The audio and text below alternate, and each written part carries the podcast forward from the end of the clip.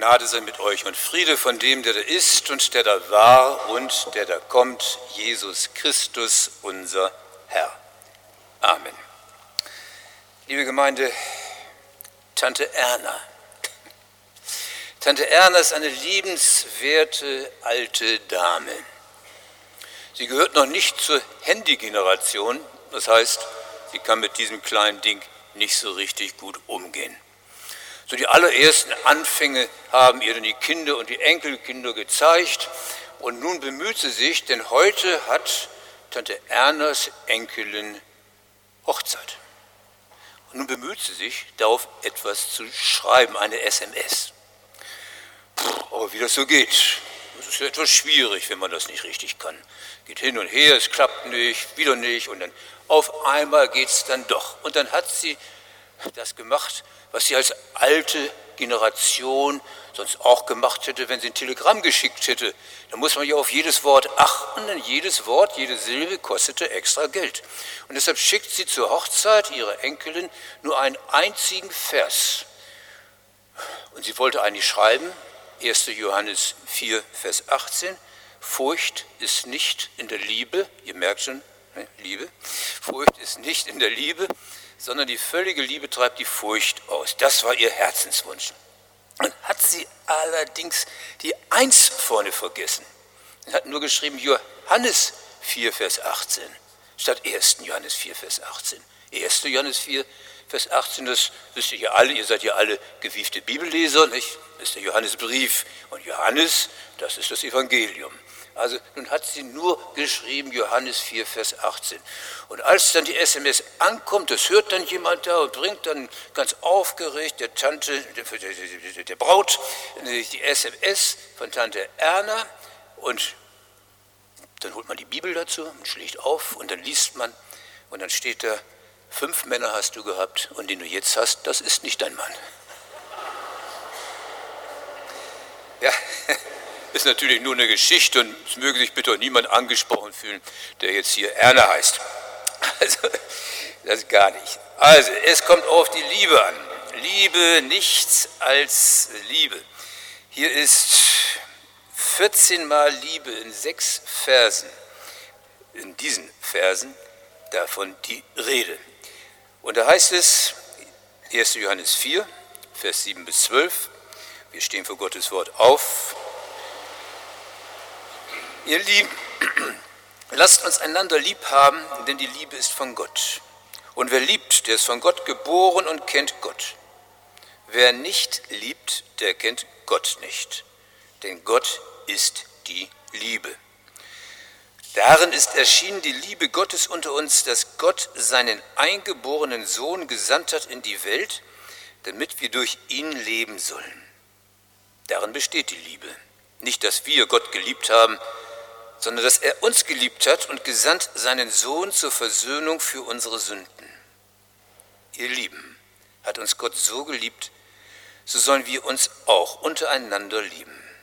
Niemand hat Gott jemals gesehen. Wenn wir uns untereinander lieben, so bleibt Gott in uns und seine Liebe ist in uns vollkommen. Tja, ja, und das wollen wir jetzt gerne uns von dir sagen lassen, dass wir einander lieben sollen und dass deine Liebe in uns dann vollkommen wird. Amen. Inflation an Worten, Inflation an Liebe, an den Worten Liebe. 14 Mal in sechs Versen. Ist das eine Inflation oder haben wir es besonders nötig? Ich bin für das besonders nötig. Wer weiß denn schon, was Liebe ist? Wenn junge Leute das Wort Liebe hören, dann denken sie natürlich gleich an ihre Freundin oder an ihren Freund und dann wird ihnen ganz weich in den Knien. Und dieses Gefühl kennt ja jeder, der irgendwann einmal in seinem Leben verliebt gewesen ist. Dass einem dann nicht nur weich in den Knien wird, sondern auch im Gehirn. Gott ist Liebe, Liebe pur. Und wer wirklich wissen will, was Liebe ist, bekommt es mit Gott zu tun. Und dann sagt die Bibel glasklar, so sollen wir lieben, so wie Gott uns liebt. Und Gott lieben sollen wir, das sagt die Bibel sehr deutlich, mit ganzem Verstand, mit unserem ganzen Denken Und als Verliebte, da sind wir oft nicht immer ganz bei Verstand. Und um das zu verdeutlichen, will ich ein Beispiel nehmen von den Regenwürmern. Ja, also irgendwo ist ein Regenwurm, der hat sich wahnsinnig verliebt in eine Regenwürmin. Aber die Regenwürmin ist etwas spröde. Und da macht ihr der Regenwurm einen Heiratsantrag und sagt, wenn du nicht Ja sagst, dann werf ich mich vor das nächste Huhn. Na, so reden Leute, die wahnsinnig verliebt sind. Aber Gott sollst du nicht lieben wie ein Wahnsinniger, sondern mit Verstand. Und die Liebe, von der Jesus redet, hat mit der sentimentalen oder der sexuellen Spielart von Liebe überhaupt nichts zu tun. Du kannst Gott nicht so lieben wie dein Freund oder deine Freundin, wie dein Mann oder deine Frau. Gott lieben ist weniger eine Sache des Gefühls. Gott lieben, das heißt vielmehr eins zu werden mit seinem Willen, aufzugehen in der Gemeinschaft mit ihm und das aus vollem Herzen und aus vollem Verstand, mit vollem Bewusstsein Ja zu seinem Willen. Und da gilt es dann gleich, das nächste Missverständnis zu vermeiden, notwendigerweise. Denn leider, leider gibt es eine ganze Reihe von Christen, die kennen wir alle, die meinen, es genügt nur Gott zu leben. Und die wollen es auch gar nicht anders. Die lieben nur Gott, aber denken überhaupt nicht daran, ihren Nächsten zu lieben. Und da kann es dann manchmal einem durch und durchgehen. Es wird einem Angst und Bange, wie hartherzig Christen sein können wie pharisäerhaft, hochmütig, hochnäsig, voll im Besitz der christlichen Wahrheiten, aber ohne Liebe.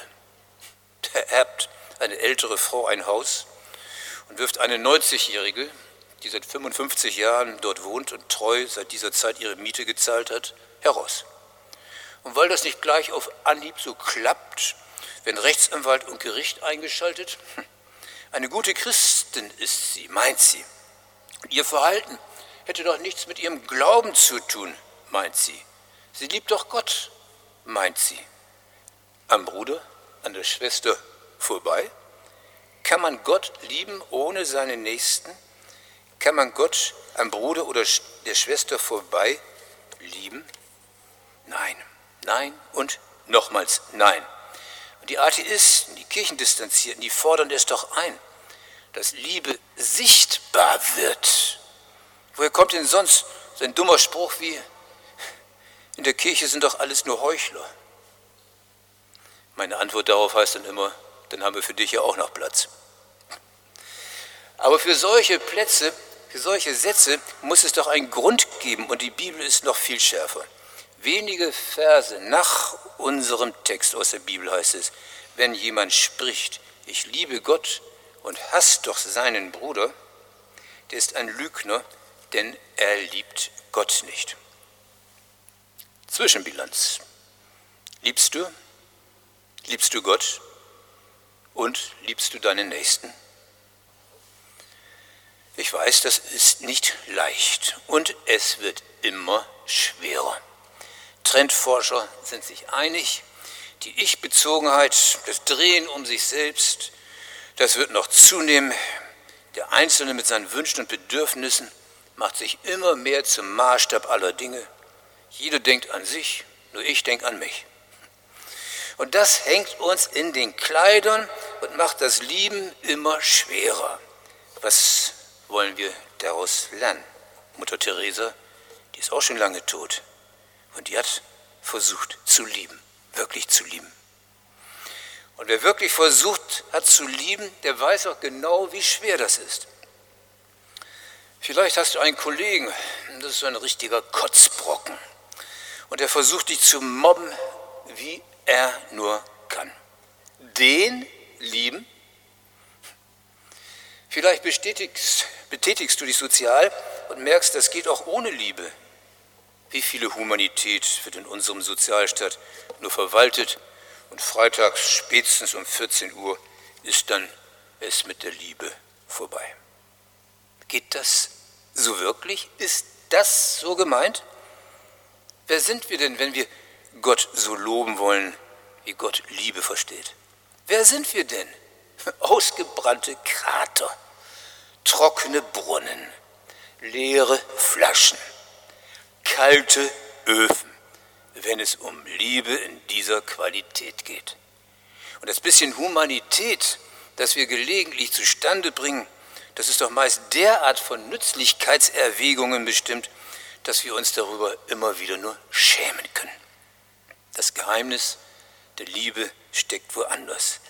Das Geheimnis, wie wir diese Liebe bekommen, und das sagt uns der Vers 6 unseres Predigtextes, Gott ist Liebe und wer in der Liebe bleibt, der bleibt in Gott und Gott in ihm. Das war der erste Punkt. Jetzt kommt der zweite Punkt.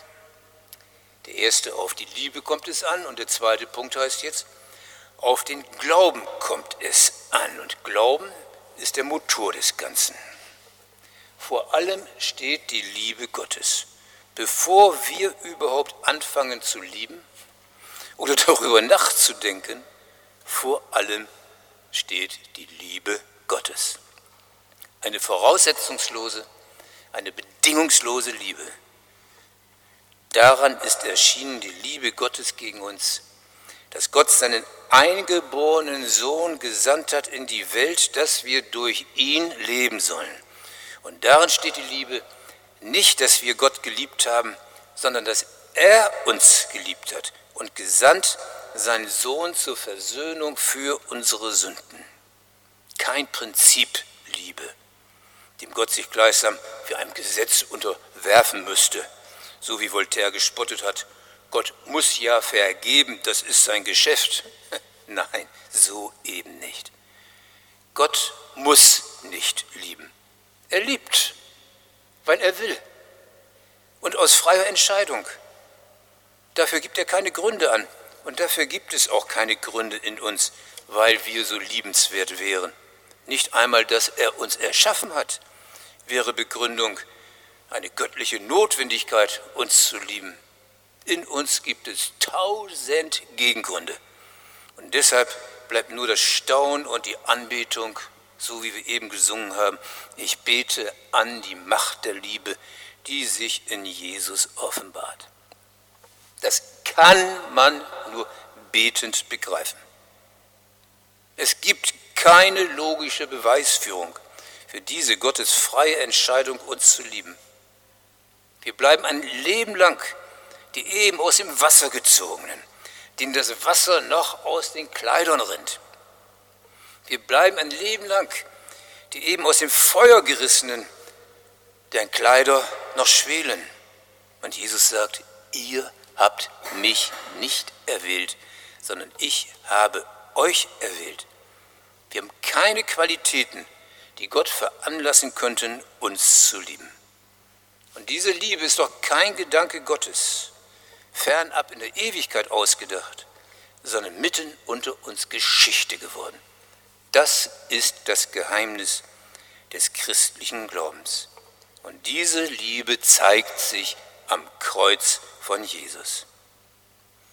Wenn wir in die Schöpfung sehen, da sehen wir vieles, viel atemberaubend Schönes, Wunderbares, alles das, was Gott gemacht hat. Wenn wir in die Schöpfung sehen, dann sehen wir da die Hand Gottes. Aber auf Golgatha, da sehen wir ins Herz Gottes, ins Herz. Denn Golgatha ist nicht der Reinfall der Liebe Gottes. Golgatha ist auch nicht der Zufall Gottes. Golgatha ist auch nicht der Normalfall der Liebe Gottes. Golgatha ist der Ernstfall der Liebe Gottes.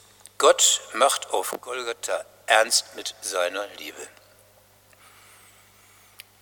An diesem Kreuz von Golgatha sind drei Zettel angeheftet. Der erste Zettel ist ein ganz einfacher Zettel, ein Herz mit einem Pfeil dadurch. Wer dieses Herz so in deutsche Eichen oder sonst wo malt, will damit sagen, ich bin zutiefst getroffen. Dieses Herz mit Pfeil am Kreuzestamm ist die zutiefst große Gottesbetroffenheit. Gott lässt es nicht kalt, dass Menschen in den Besatzungszonen der Finsternis verloren gehen. Und der zweite Zettel, der ist aus Malachi 1. Da steht dieses wunderbare Wort im Alten Testament schon, ich hab dich lieb. Das ist Gottes Liebeserklärung, klar und deutlich. Und dann ist da ein dritter Zettel an diesem Stamm. Und darauf steht, gratis, umsonst. Bei allem ist ein Preisschild dran. Aber am Kreuz von Golgatha, da steht gratis und ich hab dich lieb. Das sind keine leeren Floskeln. Gott hat seine Liebe bewiesen in dieser Tat. Glauben ist eine Beziehung zu dem dreieinigen Gott. Glauben nimmt für sich in Anspruch, was Gott für dich getan hat. Und wenn du glaubst, dann vertraust du Jesus Christus, vertraust dich ihm an und erfährst Gottes Liebe. Und nun kannst du die Liebe weitergeben. Nur was du empfangen hast, kannst du auch weitergeben. Eigentlich logisch, ne? Was du nicht hast, kannst du auch nicht weitergeben. Aber wenn Gott dich so beschenkt mit seiner Liebe und sie dich ausfüllt, dann musst du sie einfach weitergeben. Du hast es versucht, es klappt nicht, bei dir ist jetzt Ebbe. Ja, Ebbe, Flut. Einige von euch wissen ja, dass ich furchtbar gerne segeln gehe. Da waren wir mal wieder unterwegs irgendwo, lagen dann hinter uns das Festland, vor uns Spiekeroog. Und dann lief das Wasser ab, immer mehr, ab, ab, ab, ab, ab. Und zum Schluss lag unser Schiff trocken. Wir sind trocken gefallen. Dann liegt man so schief im Schlick. Da kann man auch von Bord gehen und da im Wasser rumspazieren, macht nichts, ist ja kein Wasser da. Und bevor das Wasser kommt, das merkt man ja rechtzeitig. Und kann dann wieder schnell aus dem Boot springen. Denn dann kommen auf einmal wieder kleine Wellen, nur ein paar Stunden später. Und die Wasser werden höher, die Wellen werden kräftiger und plötzlich hebt sich das Schiff von der Erde und schaukelt auf dem Wasser. Es gewinnt seine Bestimmung wieder und fährt hinaus aufs Meer. Wir kennen das. Wie oft haben wir die Flut erlebt von Glück und Liebe, wenn Gott uns beschenkt hat. Und auf Wellen der Freude und des Überschwangs, da kommt auf einmal die Ebbe. Alles wird trocken und leer. Wofür sind wir denn gebaut? Doch bestimmt nicht dafür, dass wir auf Grund liegen. Ganz bestimmt nicht. Sondern wir sind gebaut, dass Gottes Liebe uns trägt. Und es kommt uns sonst vor, als hätten wir unsere Bestimmung verloren. Von unheimlichen Kräften werden wir nach unten gezogen. Aber dann soll wieder die Flut der Liebe Gottes kommen. Und seine Barmherzigkeit umgibt unser Lebensschiff. Es löst sich von der Erde, hebt sich, gewinnt neue Fahrt. Gottes Liebe ist stark wie die Meeresflut. Sie hebt und trägt unser Leben durch das Meer der Zeit. Wir Menschen sind nicht dazu gemacht, auf Grund zu liegen, im Dreck der Erde festzusitzen. Unser Leben hat ein Ziel, wir sollen ausfahren auf frohe Fahrt. Gottes Liebe ist die Flut, die uns nach einer Ebbe wieder hebt und trägt und dieses Ziel, diese Bestimmung erreichen lässt. Gottes Liebesflut ist nur ein Gebet weit entfernt nur ein Gebet weit entfernt. Das war der zweite Punkt. Auf den Glauben kommt es an. Jetzt kommt der dritte Punkt. Der Glaube erweist sich in der Liebe, der Glaube zeigt sich in der Liebe. Gottes Liebe ist so stark, dass sie durch uns weiterwirken will. Als selbst von Gott angenommene Menschen können wir andere Menschen annehmen auch die schwierigen und wie man früher sagte, die wunderlichen. Die wunderlichen. Manchmal sind Menschen ja wirklich etwas komisch. Ne? Wir ja nicht, überhaupt nicht, nur die anderen, ne? das ist ja klar. Also, durch Gottes Liebe können wir sie alle annehmen. Wir können auch diejenigen lieben, die unsere Liebe nicht erwidern. Und jetzt klärt sich das auch mit der Nächstenliebe. Wir werden viel Geduld aufbringen und Fantasie entfalten. Gott gibt uns seinen Heiligen Geist, der uns immer neu zeigt, wo und wie wir dazu beitragen können, dass dem Egoismus widerstanden wird, dass echte Gemeinschaft entsteht, die das Leben wieder lebenswert macht. Nochmals, Glaube und Lieben, Liebe und Glauben gehören untrennbar zusammen. Gottes Liebe erweckt in uns den Glauben.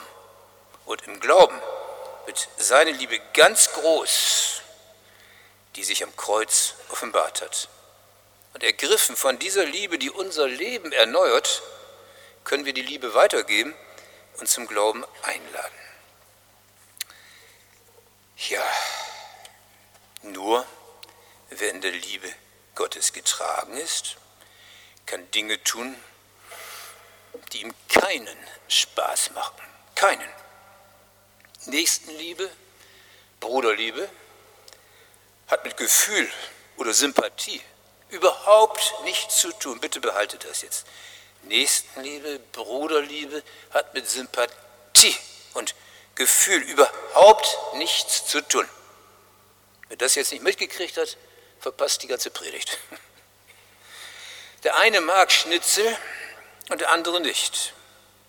Der eine mag einen bestimmten Typen Mensch und findet ihn sympathisch, der andere nicht. Nächstenliebe, das ist eine nüchterne Frage des Gehorsams. Und wenn es nach unseren Gefühlen ginge, dann wäre wahrscheinlich jener junge Mann nicht als Pfleger ins Altenheim gegangen, denn es ist weder schön noch sympathisch noch angenehm, alten, kranken Leuten den Hintern abzuwischen. Im Gegenteil, das ist eklig. Gott verlangt auch nicht, für die ungewaschenen Füße alter, kranker Leute zu schwärmen, als wäre das ein Wohlgeruch. Aber er verlangt, sie zu waschen, sie zu pflegen, sich um sie zu kümmern, sie zu lieben. Das ist der Befehl. Und die Überwindung des Ekelgefühls, das ist die Nächstenliebe. Gott verlangt nicht, Menschen, die uns Not machen, sympathisch zu finden. Es wird immer Typen geben, mit denen man von Natur aus einfach nicht auskommen kann und mag. Und es wäre Heuchelei, wenn ich für Feinde Gefühle der Zärtlichkeit kultivieren würde. Gefühle kann man nicht befehlen. Wenn Gott die Liebe befiehlt, dann will er nicht, dass du etwas fühlst, sondern dass du etwas tust. Hier nun wieder zu der Frage, ich kann es nicht. Da sagt ein Schüler zu mir, ich habe versucht, meine Nächsten zu lieben, aber ich schaffe es nicht. Ich habe zum Beispiel einen Lehrer, der macht mich fertig, den hasse ich. Lieben kann ich den nicht, jeden sonst, aber nicht den. Ja, und das glaube ich dir auch gern. Du kannst von dir aus das überhaupt nicht, aber du kannst Jesus bitten, dass er dir die Kraft gibt. Das kannst du. Das kannst du auf alle Fälle. Wenn du seinen Willen tun willst, dann wird er dir helfen. Zum Beispiel sagt Jesus, segnet die euch fluchen. Also den Menschen, der dich stört, der dir auf die Nerven geht, den du nicht leiden kannst. Und ich gehe mal davon aus, so ein paar von uns haben, haben sicherlich das schon mal erlebt oder erleben es immer noch. Denjenigen, der dir Böses tut, den sollst segnen. Hast du das schon mal versucht? Nein, dann probier das doch mal aus. Die Bibel ist praktisch und gibt uns sehr konkrete Rezepte. Segne den unausstehlichen Lehrer. Segne den widerlichen Kollegen. Segne deinen Vater, deine Kinder, deine Nachbarn. Und du wirst sehen, wie sich dadurch dein Verhältnis zu ihnen ändert. Einen Menschen, den du im Namen von Jesus gesegnet hast, kannst du nicht mehr hassen. er wird dir dadurch nicht sympathischer werden. Und du hast nach wie vor keine Lust, ihm um den Hals zu fallen.